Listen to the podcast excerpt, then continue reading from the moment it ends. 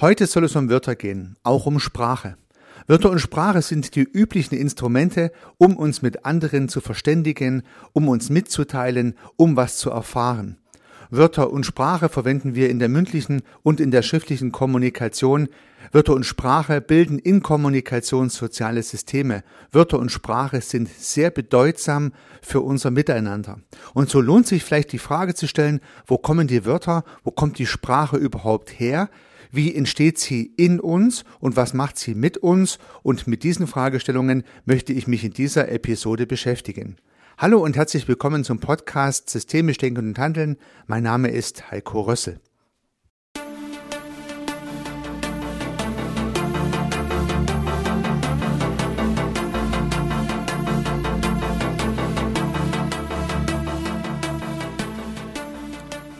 Vor einiger Zeit las ich in der Zeit einen Artikel über Hasswörter.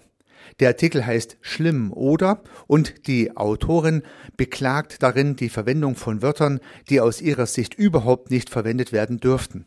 Und sie hat dann im Artikel natürlich auch eine ganze Reihe solcher Wörter aufgeführt, die aus ihrer Sicht überhaupt nicht funktionieren. Aus ihrer Sicht überhaupt nicht funktionieren. Das heißt, sie hat eine ganz spezielle Perspektive auf ganz spezielle Wörter. Ich fand diesen Beitrag ganz amüsant und habe mir dann natürlich auch überlegt, dass ich auch das ein oder andere Wort habe, welches mir nicht gefällt, welches ich üblicherweise nicht verwende. Es hat aber nicht zusammengepasst mit den Wörtern der Autorin. Sie hat andere Wörter gehabt, die sie nicht verwendet. Und so habe ich festgestellt, dass offensichtlich jeder Wörter hat, die er gerne verwendet und andere Wörter, die er weniger gern nutzt. Ja, so weit, so gut. Das liegt ja auf der Hand.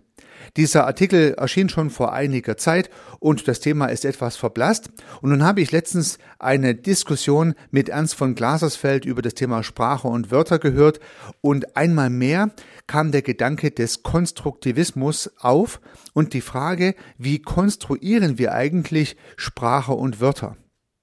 Und nun lernen wir natürlich zunächst einmal Sprache und Wörter entweder als Muttersprache von Kindesbeinen an, indem wir von unseren Eltern gezeigt bekommen, wie die ein oder andere Sache bezeichnet wird, oder später vielleicht als Fremdsprache, indem wir dann die entsprechenden Vokabeln pauken. Es gibt also Möglichkeiten, die Sprache zu erlernen, das liegt auf der Hand. Am Anfang, wenn man die Sprache als Muttersprache sieht, macht man zunächst als Kind einen Unterschied, also man unterscheidet das eine von etwas anderem und dann möchte man das Unterschiedene bezeichnen. Damit ist natürlich das Lernen der Sprache auch ein sehr systemischer Akt der Unterscheidung. Der Unterschied, der den Unterschied macht, die Information, die dadurch entsteht und die dann eine Bezeichnung bekommt. Also am Anfang entdecke ich sozusagen ein Glas, unterscheide dieses Glas von der Umwelt und gebe diesem Glas eine Bezeichnung. Und dann prüfe ich, ob diese Bezeichnung funktioniert. Und wenn sie klappt, dann ist schön. Und wenn sie nicht klappt, muss ich sie vielleicht nochmal anpassen. Vielleicht habe ich die Bezeichnung von Dritten gehört und spreche sie nach. Dann habe ich schon gleich den richtigen Kontext. Vielleicht erfinde ich aber auch ein eigenes neues Wort und dann stelle ich fest, mit diesem Wort bin ich schwierig anschlussfähig und dann muss ich das wieder umkodieren.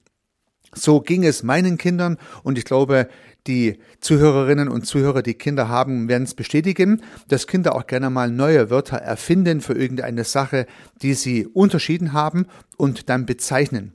Das heißt, sie haben von den Eltern das Wort vielleicht nicht gehört, also geben sie dieser Sache einen eigenen Namen. Ich kann mich noch gut an die Wortschöpfungen meiner Tochter erinnern, die hat da ganz lustige Ideen entwickelt. Und nun war in unserer Familie diese Wortschöpfung meiner Tochter anschlussfähig, weil meine Frau und ich äh, wussten, was unsere Tochter mit der Bezeichnung meint. Außerhalb unserer Familie hätte es dann nicht mehr geklappt, weil die anderen natürlich diese Wortkreation nicht gekannt haben.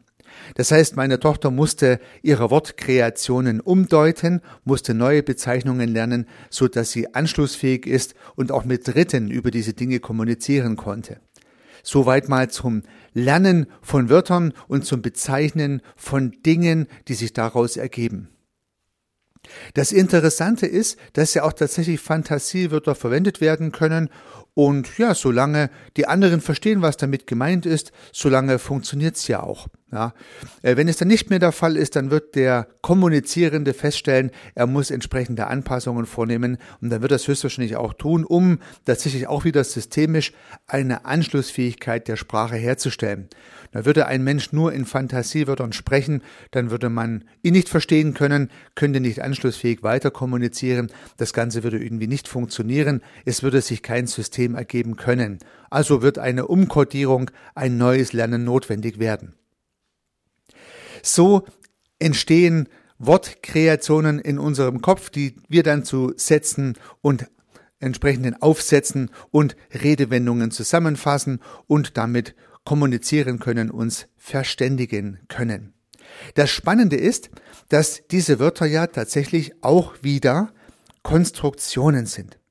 Das heißt, wir konstruieren Wörter aus den Bezeichnungen oder für die Bezeichnungen der Dinge, die uns umgeben. Diese Konstruktionen sind einmal mehr unsere Konstruktionen. Das heißt, ein Wort, welches wir einer Sache geben, ist unsere Bezeichnung dieser Sache. Nun könnte man sagen, ja gut, das stimmt ja nicht, weil die Sprache ist ja doch allgemeingültig und gehen wir mal zum Beispiel vom deutschen Sprachraum aus und der Bezeichnung Haus, äh, dann meinen ja alle Menschen das Gleiche, wenn sie eine Sache mit Haus bezeichnen. Ja, das ist richtig. Dennoch ist der Begriff Haus eine Konstruktion, die in diesem Falle bei vielen Menschen eine ähnliche Bezeichnung und Vorstellung hervorruft. Es muss aber nicht gleich sein. Es muss keinesfalls gleich sein. Das heißt, der eine meint vielleicht mit einem Haus schon eine relativ kleine Hütte, der andere meint mit einem Haus vielleicht einen Palast. Und es gibt ja viele Begriffe, die irgendwie umbaute Räume bezeichnen, wie gesagt, von der Hütte oder von der Höhle, so dem kleinsten Element bis zum Palast oder zum Schloss, vielleicht dem größten Element, was man als Haus dann bezeichnen könnte. Ist es dann noch ein Haus? Ist es dann kein Haus mehr? Ist ein Palast ein Haus oder ein, Palos, äh, ein Haus ein Palast? Ja, wer weiß. Ja, man sieht schon. Auch bei den Wörtern, die doch relativ feststehen, ist dann die Frage äh, der Interpretation noch zu beobachten. Na, wenn man von einem Buch spricht, meint man dann das geschriebene Dokument in Papier, welches im Schrank steht. Ist das ein Buch? Oder ist ein Buch auch die Datei auf dem Kindle oder auf dem E-Book Reader, äh, die man entsprechend lesen kann, ohne dass Papier zum Einsatz kommt und äh, ein Konstrukt beinhaltet, welches man nicht ins Bücherregal stellen kann? Ja, was ist denn ein Buch? Ja, welche Bezeichnung geben wir dieser Sache? Und so weiter und so fort. Also selbst die üblichen Begriffe, die wir alle doch irgendwie gleich gelernt haben, sind nicht unbedingt immer gleich in der Anwendung. Jeder Mensch hat seine eigene Konstruktion abgeleitet, die natürlich auch wieder auf seiner Sozialisierung, auf seiner Erfahrung, auf den bereits Gelernten basiert. Das heißt also auch unsere Gedanken und unsere Lerneffekte sind natürlich irgendwie anschlussfähig und so verknüpfen wir das eine mit dem anderen und es hat irgendwie auch einen speziellen Kontext. So hat Haus und Buch und Glas und Stuhl und Lampe und Bild für uns alle die ganz individuelle Konstruktion, aber üblicherweise auch einen gemeinsamen Wortsinn. Das ist spannend, denn das führt mich zu einer sehr wichtigen Erkenntnis, die eigentlich im Rahmen dieses Artikels in der Zeit und in der darauf basierenden oder danach folgenden Podiumsdiskussion mit Ernst von Glasersfeld bei mir entstand. Es ist wichtig, bei wichtigen Wörtern eine Synchronisation der Bedeutung durchzuführen. Es lohnt sich also, das ist vielleicht sogar notwendig, dass man gewisse Wörter definiert mit einer Art Glossar, um sie einheitlich zu verwenden. Und ich habe früher in meiner Arbeit häufig Serviceverträge erarbeiten müssen. Das heißt also, es wurde beschrieben, welche Dienstleistungen von der Firma B für die Firma A zu erbringen waren. Und diese Dienstleistungsverträge mussten natürlich möglichst stimmig sein. Das heißt, A und B sollten das Gleiche unter den Dingen verstehen, die im Vertrag formuliert waren, sonst hätte man sich ja gestritten. So gab es immer wieder mal ein Glossar, in welchem Wörter erläutert wurden. Und das meine ich genau. Es ist immer wieder mal notwendig, Wörter zu erläutern oder zu beschreiben, so dass beide Seiten, in dem Falle beide Vertragspartner, das gleiche Verständnis dieser Wörter haben. Und ich hatte mal ein spannendes Projekt vor vielen Jahren, da ging es um den Begriff Service. Und ich habe ja viel mit Service zu tun, nicht zuletzt heißt es sogar mein Unternehmen Service Architekt. Und Service ist ein sehr prägnanter Begriff, der fast bei jedem Menschen eine andere Assoziation hervorruft. Das heißt, wir beobachten etwas, wir unterscheiden etwas und bezeichnen diese Unterscheidung als Service. Ja, ich habe mal etwas ketzerisch meinen Studierenden gesagt, los geht das mit einem Essgeschirr. Ja, heute nennt man ein Essgeschirr üblicherweise kaum noch Servi, aber äh, die etwas älteren können sich vielleicht noch an den Begriff erinnern. Also ein Essservi oder ein Essservice äh, äh, von der Schreibart her gleich könnte man auch bezeichnen. Und so hat der Servicebegriff beginnend beim Porzellan sehr viele weitere Bedeutungen. Ja, das Kellnern im Restaurant wird üblicherweise als Service bezeichnet. Das Reparieren von Fahrzeugen und Heizungen und so weiter wird als Service bezeichnet. In irgendeiner Art und Weise werden Dienstleistungen auch als Service bezeichnet. Das wäre ja auch die englische Übersetzung, Dienstleistung und Service. Aber äh, Service kann noch sehr viel weiter gehen. Es gibt ja auch Bibliotheksservices, Fahrservices, ja, Wohnservices, weiß der Teufel was alles. Heute könnte man sagen, alles kann auch ein Service sein. Und nun sieht man schon, der Begriff des Service spannt sich vom Essgeschirr bis hin zu allen möglichen Dienstleistungen, die man sich nur vorstellen kann. Es ist also spannend, den Begriff des Service zunächst mal zu synchronisieren. Bei mir hat er eine sehr große Bedeutung und bei anderen ist er vielleicht nur das Kellnern im Restaurant. Und ich hatte tatsächlich ein Projekt, in dem wir den Begriff des Service nicht vorher äh, spezifiziert haben. Und fast bis zum Ende des Projektes hatte mein Auftraggeber und ich ein verschiedenes Bild vom Service. Zum Glück hat sie es dann noch aufgeklärt. Zum Glück hat es auch keine Eskalation und keine Schwierigkeit gegeben, hätte aber passieren können. Es hätte passieren können, dass durch unsere unterschiedliche Interpretation oder vielleicht die unterschiedliche Konstruktion des Servicebegriffs in unseren jeweiligen Wirklichkeiten eine äh, Problematik entstanden wäre. Hätte passieren können. Und so entwickeln wir natürlich unsere ganz persönlichen Wortkreationen in unseren Gedanken. Das heißt, wir haben unsere eigenen Wortkonstruktionen oder Satzkonstruktionen oder Bedeutungskonstruktionen und jeder Mensch hat seine. Somit ist Sprache natürlich auch nur unsere individuelle Konstruktion. Und nun kommt diese Sprache, und das ist eine spezielle Idee, natürlich auch in Kommunikation. Das heißt, wir verwenden die Wörter und die Wendungen auch in der Kommunikation unseres sozialen Systems. Und auch im sozialen System entstehen dadurch Phrasen und Wortgebilde, die nur in diesem System Bedeutung haben oder in diesem System besondere Bedeutung haben. Man spricht ja dann auch gern vom sogenannten Stallgeruch. Das heißt, ich weiß den Code dieses sozialen Systems. Ich kann in diesem sozialen System anschlussfähig kommunizieren. Oftmals reicht dann nur ein Wort oder ein Blick, um diesen Code zu aktivieren und die anderen in Anführungsstrichen wissen schon Bescheid. Sie wissen, was ich meine. Das heißt, in der Familie, wenn man sich einen Blick zuwirft, im Team, in der Organisation, wenn ein entsprechender Satz fällt, dann weiß man schon Bescheid. Man kennt den Code man kann mitreden. Fremde, andere, mit anderen Konstruktionen dieser Wörter und dieser Kodex kommen dann in so ein System hinein und werden feststellen, dass sie am Anfang gar nicht alles verstehen können. Sie können zwar die Sprache verstehen und die eigentliche Bedeutung dieser Wörter, so wie sie vielleicht im Duden definiert sind, aber sie kennen den speziellen Code nicht, sie haben den Stallgeruch nicht und müssen erstmal zuhören und lauschen sozusagen, wie die spezielle Nutzung der Wörter und der Codes in dieser Organisation ist.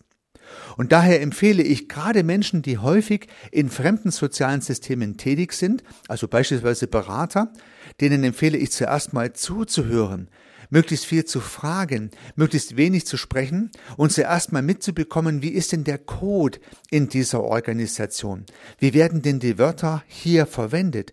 Was ist denn hier für eine Tonlage? opportun, was wird hier gesagt und was wird hier auch nicht gesagt. Sowas kann man zum Teil sehr schnell beobachten und sich dann entsprechend einstellen und andere Dinge werden länger dauern.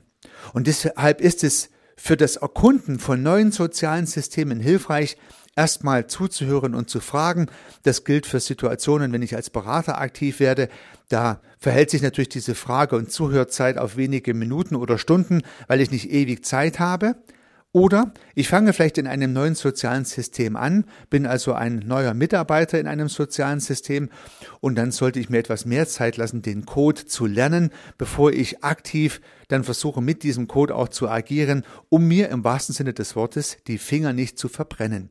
Ja, immer, wenn ich in neue soziale Systeme hineingehe, ist eine Unsicherheit da, ob ich deren Code kenne und diesen Code zu erlangen oder zu erlernen und zu erfahren macht Sinn.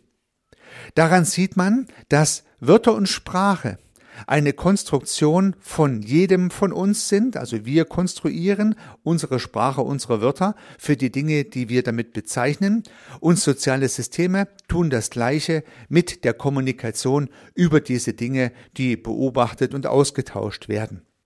Da diese Konstruktionen immer verschieden sind, macht es Sinn, sich über die Bedeutung der Wörter und Phrasen auszutauschen. Ein schönes Beispiel ist systemisch.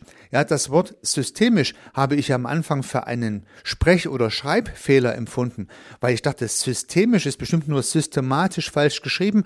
Und ich glaube, liebe Zuhörerinnen, liebe Zuhörer, Ihnen ist es auch schon so gegangen, dass Sie zu irgendjemand gesagt haben, dass Sie sich mit systemischen Denken beschäftigen und die anderen systematisch verstanden haben, was ja tatsächlich ein Unterschied sein sollte.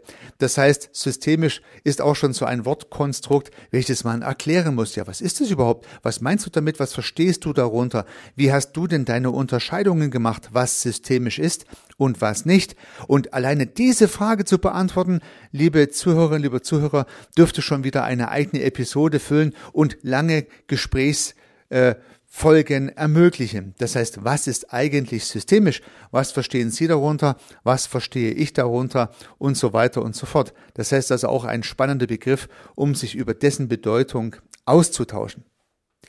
Und so können wir uns mit der Erkenntnis dieser Episode vielleicht zwei Fragen stellen. Warum kodiere ich ganz persönlich gewisse Unterscheidungen mit diesem Wort? Gäbe es auch andere Wörter, die vielleicht diese Unterscheidung besser charakterisieren könnten? Man kann also die eigenen Gedanken überprüfen und sich die ein oder andere Frage stellen, warum man das selber so macht. Ja, hat es historische Ursachen? Hat es Ursachen in dem Gelernten, in dem Erlebten? Warum mag ich einige Wörter? Warum mag ich sie nicht? Um auf den Artikel zurückzukommen, der Hasswörter beschrieben hat. Warum hasse ich sogar einige Wörter? Da kann man vielleicht sich selber etwas hinterfragen und mit Hilfe seiner Wortkonstruktionen die ein oder andere Erkenntnis erlangen. Noch bedeutsamer finde ich aber das Aufklären der Codes der speziellen Wortkonstruktionen in sozialen Systemen. Immer dann, wenn man in ein solches System hineingeht, zuerst zu fragen, zuerst mal zuzuhören, zuerst mal den Code zu erlernen, bevor man dann selber mithilfe dieses Codes hoffentlich gut und anschlussfähig kommunizieren kann. Dabei wünsche ich Ihnen sehr viel Erfolg. Unternehmen Sie was, Ihr Heiko Rössel.